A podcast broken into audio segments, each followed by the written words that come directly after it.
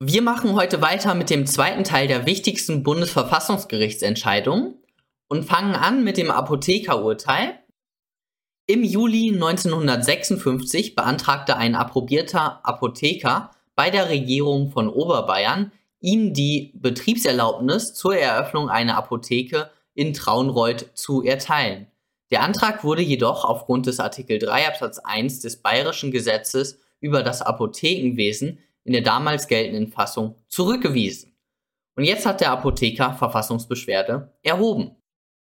Dieses Urteil ist wirklich das Urteil zu Artikel 12 Grundgesetz, zu der Berufsfreiheit. Zum einen hat das Bundesverfassungsgericht hier gesagt, dass die Berufsfreiheit ein einheitliches Grundrecht ist, also dass die Berufswahl und die Berufsausübungsfreiheit zusammenhängen.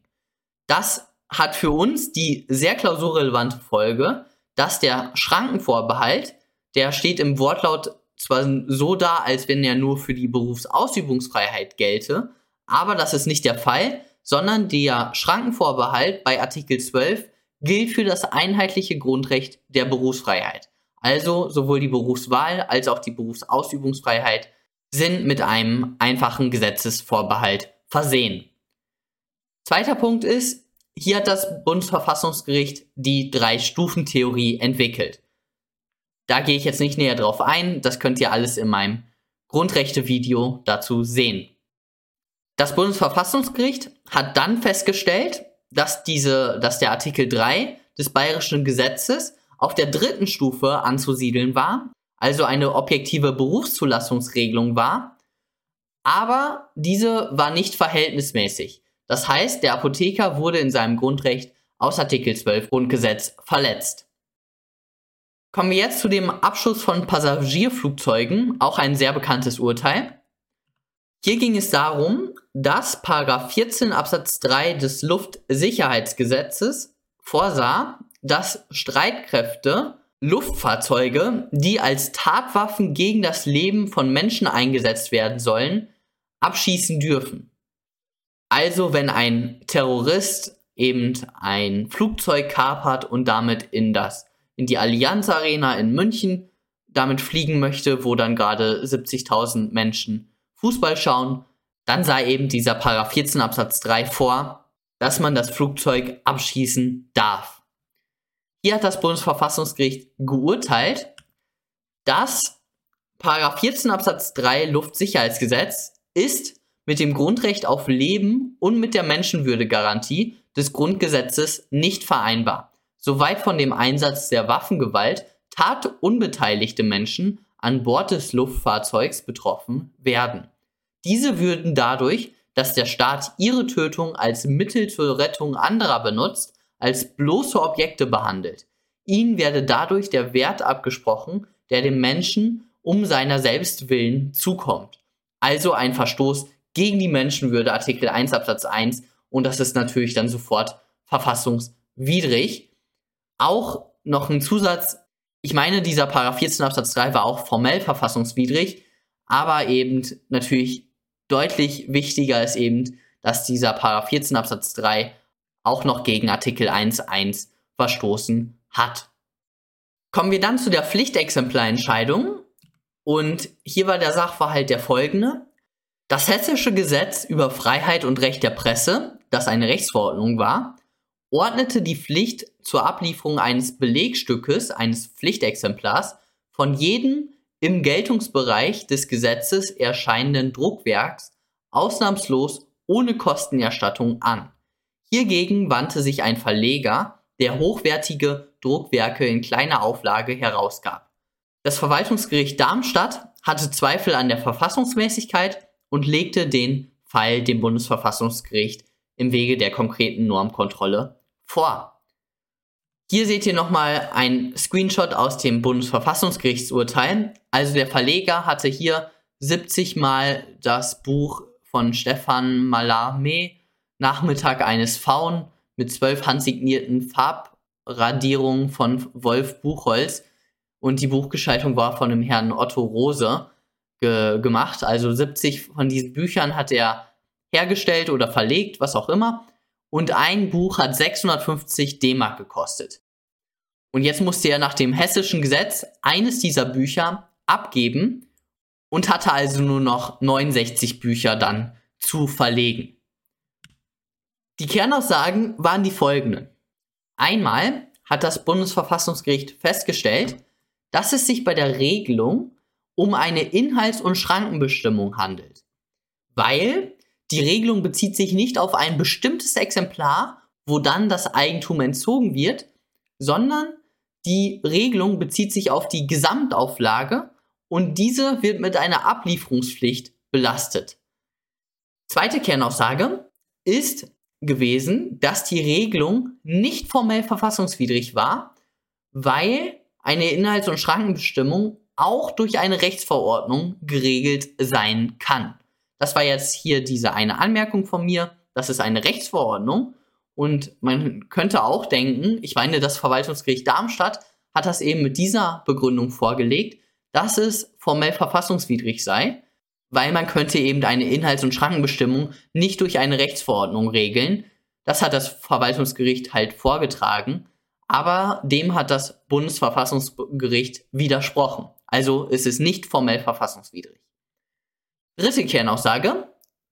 In materiellrechtlicher Hinsicht steht Paragraph 9 dieses Gesetzes mit Artikel 14.1.1 Grundgesetz insoweit nicht im Einklang, als der Kultusminister ermächtigt ist, die Pflicht zur Ablieferung eines Belegstückes ausnahmslos ohne Kostenerstattung anzuordnen. Dann hat das Bundesverfassungsgericht in Rand Nummer 47 mit ein paar Sätzen gesagt, ich habe es jetzt mal abgekürzt, Bücher allen zugänglich zu machen, ist super wichtig. Das hat das Bundesverfassungsgericht natürlich schöner gesagt und äh, halt deutlich länger, aber so viel Zeit haben wir nicht. Und dann hat es gesagt, unter diesen Umständen stellt die unentgeltliche Abgabe eines Belegexemplars je Druckwerk eine zumutbare, den, Verleg den Verleger nicht übermäßig und einseitig betreffende Belastung dar, wenn der damit verbundene wirtschaftliche Nachteil nicht wesentlich ins Gewicht fällt. Davon kann bei der Mehrzahl der periodischen und nicht periodischen Literatur ausgegangen werden, wenn sie in größerer Auflage hergestellt wird. Ganz klar. Also das hier ist wirklich dieser zentrale Argumentationspunkt. Harry Potter kann natürlich einmal gerne an diese Bibliothek abgegeben werden. Da sind Produktionskosten von, keine Ahnung, 3, 4, 5 Euro. Ich habe keine Ahnung. Und da ist alles in Ordnung. Da fällt der wirtschaftliche Nachteil nicht wirklich ins Gewicht bei 3, 4 Euro. Aber bei, bei diesem Fall hier, wo ein Buch 650 D-Mark gekostet hat oder ein anderes 350 D-Mark und es eben um diese kleine Stückzahl ging, da ist es eben wirtschaftlich ins Gewicht gefallen. Also es war schon ein spürbarer Nachteil wirtschaftlich, wenn man mal so 1000 Euro oder so abgeben muss. Da ist es eben dann halt anders zu beurteilen. Das hat das Bundesverfassungsgericht dann auch gesagt. Der Mangel der getroffenen Regelung liegt jedoch darin, dass die allgemeine Ablieferungspflicht bei unterschiedslosem Ausschluss einer Kostenerstattung auch diejenigen Druckwerke erfasst, die mit großem Aufwand und zugleich nur in kleiner Auflage hergestellt werden. Weil bei diesen fällt es eben wirtschaftlich ins Gewicht. Es liegt auf der Hand, dass die Pflicht zur unentgeltlichen Abgabe von Belegstücken solcher Druckwerke im Gegensatz zu den Billig- und Massenproduktionen eine ins Gewicht fallende Belastung darstellt. Artikel 14 Absatz 2 vermag nicht zu rechtfertigen, dass der Verleger eine solche Belastung im Interesse der Allgemeinheit tragen muss. Also hier hat das Bundesverfassungsgericht eben diesen Zusatz hier, Bücher allen zugänglich zu machen, ist super wichtig. Diesen hat es eben abgewogen mit dem wirtschaftlichen Nachteil, den der Verleger hier verspürte und hat gesagt, hier in diesem Fall ist die überwiegt der wirtschaftliche Nachteil überwiegt Artikel 14 Grundgesetz und damit war die Regelung materiell verfassungswidrig und als Reaktion darauf haben die Bundesländer reagiert nämlich sie haben ausgleichspflichtige Inhalts- und Schrankenbestimmungen dann erlassen. Ein Beispiel jetzt aus NRW, Paragraph 7 Absatz 1 des Gesetzes zur Regelung des Pflichtexemplarrechts in Nordrhein-Westfalen.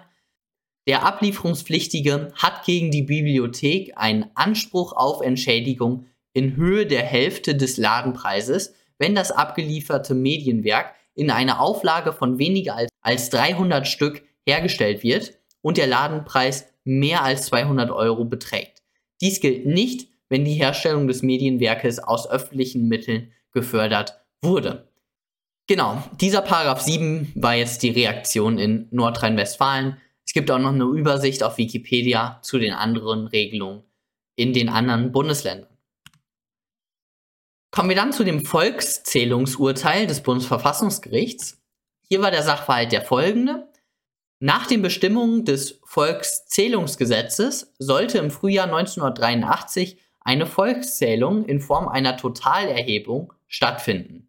Die Erfassung sollte durch Beamte oder Beauftragte der öffentlichen Verwaltung von Tür zu Tür erfolgen, da ein Registerabgleich durch die Behörden als zu fehleranfällig angesehen wurde.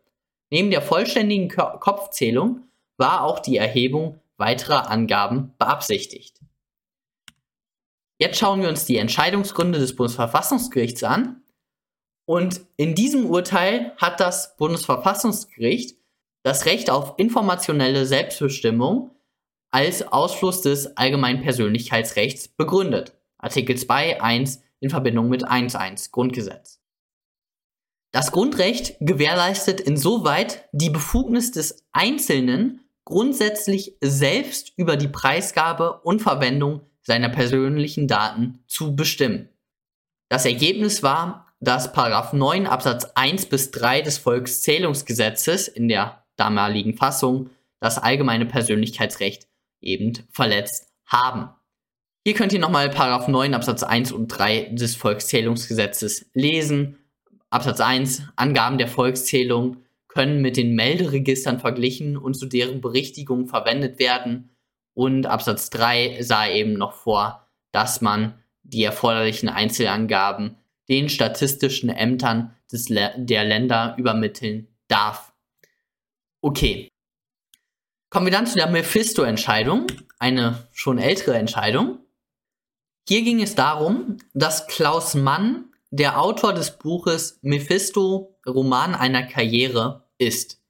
Der Alleinerbe des Schauspielers Gustav Gründgens hat ein Verbot der Vervielfältigung, des Vertriebes und der Veröffentlichung des Buches erwirkt. In dem Buch ist der Protagonist Schauspieler und sehr, sehr stark an den Herrn Gustav Gründgens angelehnt. Dies geht vom Aussehen bis hin zu der Schauspielrolle des Mephisto in Goethes Faust. Und eben gegen dieses Buch, gegen diese Veröffentlichung, Vervielfältigung und so weiter, hat der Alleinerbe ein Verbot erwirkt, weil eben der, der Gustav Gründgens wurde in diesem Buch nicht sehr vorteilhaft dargestellt. Auch seine, seine Verbindungen zu der NS-Zeit und so wurden dort alle erzählt. Die Mephisto-Entscheidung ist das Urteil zu Artikel 5 Absatz 3 Grundgesetz, also zu der Kunstfreiheit. Ich weiß, ich habe das schon häufiger in diesem Video verwendet, aber es geht ja auch hier um die wichtigsten Entscheidungen des Bundesverfassungsgerichts. Also hier, die Kunstfreiheit war hier der Schwerpunkt des Beschlusses. Artikel 5 Absatz 3 kann durch kollidierendes Verfassungsrecht eingeschränkt werden, dann aber natürlich im Wege der praktischen Konkordanz. Das hat das Bundesverfassungsgericht hier geurteilt. Also das ist wirklich super wichtig, weil wir wissen jetzt im Jahr 2000, keine Ahnung, wann ihr schaut, 23, wissen wir, dass jedes schrankenlos gewährleistete Grundrecht, bis auf die Menschenwürde, kann durch kollidierendes Verfassungsrecht eingeschränkt werden. Wenn man das aber einschränkt, dann müssen wir einen schonenden Ausgleich zwischen den widerstreitenden Verfassungsrechtsgütern finden. Und das ist eben die praktische Konkordanz.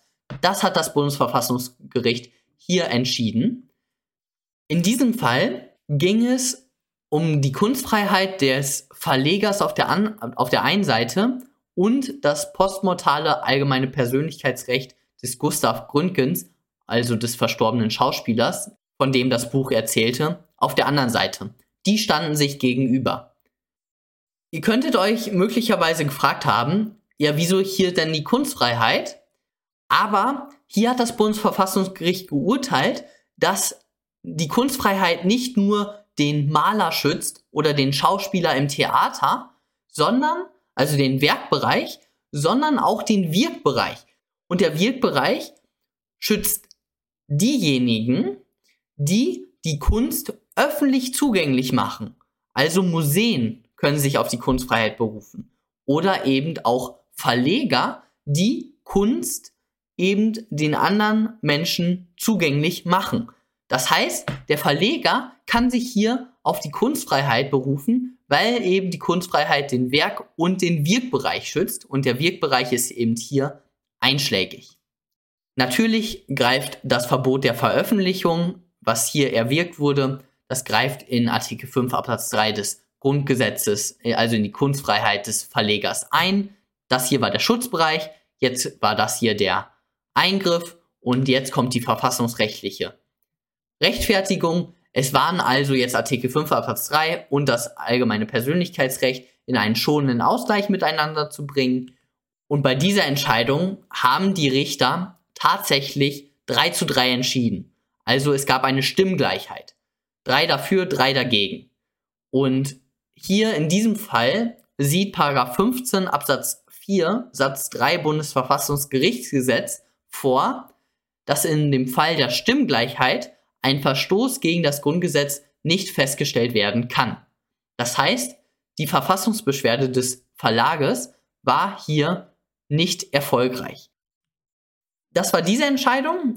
Jetzt kommen wir zu der nächsten Entscheidung zu Artikel 5 Absatz 3 Grundgesetz, nämlich der Entscheidung zu Josephine Mutzenbacher. Das war ein Beschluss aus dem Jahr 1990. In diesem Fall geht es um den folgenden Sachverhalt. Die Beschwerdeführerin wendet sich gegen die Aufnahme des von ihr verlegten Romans Josephine Mutzenbacher, die Lebensgeschichte einer wienerischen Dirne, von ihr selbst erzählt, in die Liste jugendgefährdender Schriften. Das ist schon der Sachverhalt, also das Buch wurde in eine in die Liste jugendgefährdender Schriften eben aufgenommen und dagegen hat sich der Verlag gewendet. Und eben noch als Info für euch, die Rechtsfolge davon, dass ein Buch auf diese Liste aufgenommen wird, ist die folgende. Die Schriften auf dieser Liste dürfen nur in Geschäftsräumen, die Kindern und Jugendlichen weder zugänglich sind, noch von ihnen eingesehen werden können und ausschließlich an Erwachsene abgegeben werden. Außerdem besteht ein Werbeverbot. Also das ist die Rechtsfolge, wenn euer Buch auf die Liste jugendgefährdender Schriften kommt. Ist natürlich ein bisschen komisch jetzt in unserem Zeitalter mit dem Internet, finde ich. Aber okay, das war eben diese Rechtsfolge von der Aufnahme des Buches in diese Liste. Jetzt waren hier die Kernaussagen einmal, dass nur weil der Roman zugleich Pornografie sei, schließe dies nicht seine Kunsteigenschaft aus. Man könnte ja denken, Pornografie fällt nicht unter den Kunstbegriff, aber wir wissen jetzt im Jahr 2023, Kunst ist sehr, sehr weit zu fassen und definitiv fällt da Pornografie auch eben darunter. Zweiter Punkt ist, dass die Kunstfreiheit auch hier wieder, das wurde bestätigt, durch kollidierendes Verfassungsrecht eingeschränkt werden kann. Und hier war es eben der Jugendschutz aus Artikel 5 Absatz 2 Grundgesetz. Man muss also hier wieder einen schonenden Ausgleich finden, Grundsatz der praktischen Konkordanz. Und das Bundesverfassungsgericht ist hier dazu gekommen, dass der Gesetzgeber nicht pauschal und ausnahmslos jedwede Art der Pornografie auf die Liste setzen darf. Und deswegen ist das Bundesverfassungsgericht zu dem Urteil gekommen, dass die Bundesprüfstelle, also die Stelle, die das Buch ursprünglich auf diese Liste getan hat, die sollte nochmal entscheiden. Eben im Hinblick darauf, dass auch hier nochmal die Kunstfreiheit zu beachten ist und so weiter. Auf Wikipedia könnt ihr den weiteren Verlauf nochmal sehen. Äh, die Bundesprüfstelle ist nach diesem Urteil wieder zum Ergebnis gekommen, das Buch auf diese Liste zu nehmen. Und jetzt ist es aber, glaube ich, Jahr 2013 oder sowas, ist das Buch aber eben frei verfügbar, weil es geht da wohl um Prostitution oder so. Keine Ahnung, ich habe es nicht gelesen. Okay, dann kommen wir zu dem nächsten Urteil, dem Bundeswehreinsatz im Ausland. Es ging um die Auslegung von Artikel 24 Absatz 2 Grundgesetz. Kann die Bundesregierung auf der Grundlage von Artikel 24 Absatz 2 Grundgesetz Bundeswehreinsätze im Ausland initiieren ohne Abstimmung im Parlament? Es geht eben hier, das hier ist der wichtige Begriff in diesem Sachverhalt, kann die Bundesregierung, also nur die Regierung, kann die Bundeswehreinsätze initiieren oder nicht. Das wurde im Organstreitverfahren geklärt. Hier waren die Kernaussagen die folgenden. Leitsatz 3 sagte, das Grundgesetz verpflichtet die Bundesregierung für einen Einsatz bewaffneter Streitkräfte, die grundsätzlich vorherige konstitutive Zustimmung des Deutschen Bundestages einzuholen. Also nein, die Bundesregierung darf das nicht alleine. Sie muss erst den Bundestag befragen. Leitsatz 3b war, es ist Sache des Gesetzgebers, jenseits der im Urteil dargelegten Mindestanforderungen und Grenzen des Parlamentsvorbehalts für den Einsatz bewaffneter Streitkräfte die Form und das Ausmaß der parlamentarischen Mitwirkung näher auszugestalten. Also hier besteht ein sogenannter Parlamentsvorbehalt, der ist nicht mit dem Gesetzesvorbehalt oder mit dem Vorbehalt des Gesetzes zu vertauschen. Da verweise ich auf mein Video im Verwaltungsrecht, was ich vor ein paar Tagen gemacht habe. Und die letzte Anmerkung ist eben von mir, das war natürlich jetzt nicht im Urteil, sondern nach der herrschenden Meinung ist diese, ist dieses Urteil, diese Entscheidung des Bundesverfassungsgerichts ein Ausdruck der Wesentlichkeitstheorie. Also wesentliche Sachen müssen eben im Bundestag entschieden werden. Und Bundeswehreinsätze im Ausland sind wesentlich. Okay, dann kommen wir zu der Kriegsdienstverweigerung. Hier ging es um die Gewissensfreiheit. Der Sachverhalt war der folgende.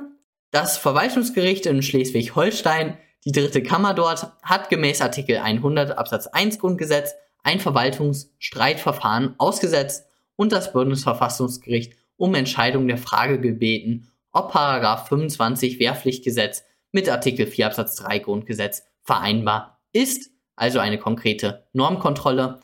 Und hier ging es eben um die Auslegung von Artikel 4 Absatz 3 Grundgesetz und das Bundesverfassungsgericht hat in, diesem, in dieser Entscheidung die Gewissensentscheidung definiert. Okay, aber mehr war es auch nicht in dieser Entscheidung. Ihr könnt nochmal hier den Leitsatz 3 lesen, falls euch das interessiert. Das war so das Wichtigste.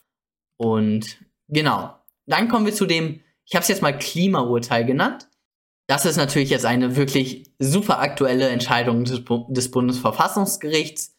Und hier ging es darum, dass der Gesetzgeber hat ein Klimaschutzgesetz erlassen. Und in diesem Klimaschutzgesetz wurden CO2-Ziele bis 2030 festgesetzt. Und die Regelungen, die in dem Klimaschutzgesetz enthalten waren, die waren eben den Beschwerdeführern, ich sage es jetzt mal, zu wenig. Und deswegen haben die Beschwerdeführer eben Verfassungsbeschwerde eingelegt. Hier waren die Kernaussagen die folgenden. Einmal hat das Bundesverfassungsgericht gesagt, dass die jetzige Generation nicht übermäßig viel des CO2-Budgets verbrauchen darf, mit der Folge, dass die künftigen Generationen erhebliche Freiheitsbußen hinnehmen müssen. Das ist diese sogenannte Intertemporalität, die intertemporale äh, Dimension der Grundrechte. Die jetzige Generation darf jetzt also nicht, ähm, sagen wir, wir haben ein Budget von 100 bis 2030, dann soll eben nicht bis 2000, keine Ahnung, 23 99 Prozent des Budgets verbraucht werden und dann haben wir für 2024, 25, 26 bis 2030 noch ein Prozent des Budgets sozusagen übrig. Und dann muss natürlich die Generation von 2023 bis 2030 muss natürlich erhebliche Freiheitseinbußen hinnehmen. Das war eben eine Kernaussage und das Ergebnis war eben hier, dass der Bundestag die Minderungsziele bei Treibhausgasen nach dem Klimaschutzgesetz über das Jahr 2030 hinaus noch festlegen muss, nämlich bis zur Klimaneutralität. Also, das bis, bis 2030 war zu wenig. Nein, man muss einen klaren Pfad bis zur Klimaneutralität dargelegt haben. Okay, dann kommen wir zu dem nächsten Beschluss, nämlich Soldaten sind Mörder. Es ging um die Meinungsfreiheit. Ein 30-jähriger Student, der anerkannter Kriegsdienstverweigerer ist, befestigte ein Betttuch an einer Straßenkreuzung. Auf dem Betttuch war mit roter Farbe der Text A soldier is a murder geschrieben. Das Amtsgericht hat den Text als ein Soldat ist ein Mörder interpretiert, weil die direkte Übersetzung ein Soldat ist ein Mord keinen Sinn ergibt. Er wurde wegen Beleidigung, also der Student wurde wegen Beleidigung nach 185 StGB verurteilt. Hiergegen hat er Verfassungsbeschwerde erhoben. Also ihr wisst, denke ich mal, dass im Englischen Murder ist Mord und Murderer ist Mörder. Also das ist so ein klassischer, ja, so eine klassische Falle im Englischen, die man als Deutscher halt kennen muss, damit man Mörder nicht mit Mord übersetzt. Der 30-jährige Student wusste das eben nicht und das Bundesverfassungsgericht musste sich jetzt damit auseinandersetzen. Und es hat geurteilt, dass bei Anwendung von 185 StGB die Meinungsfreiheit mit dem Ehrschutz abzuwägen ist. Natürlich. Bei der Beleidigung Meinungsfreiheit gegen Ehrschutz.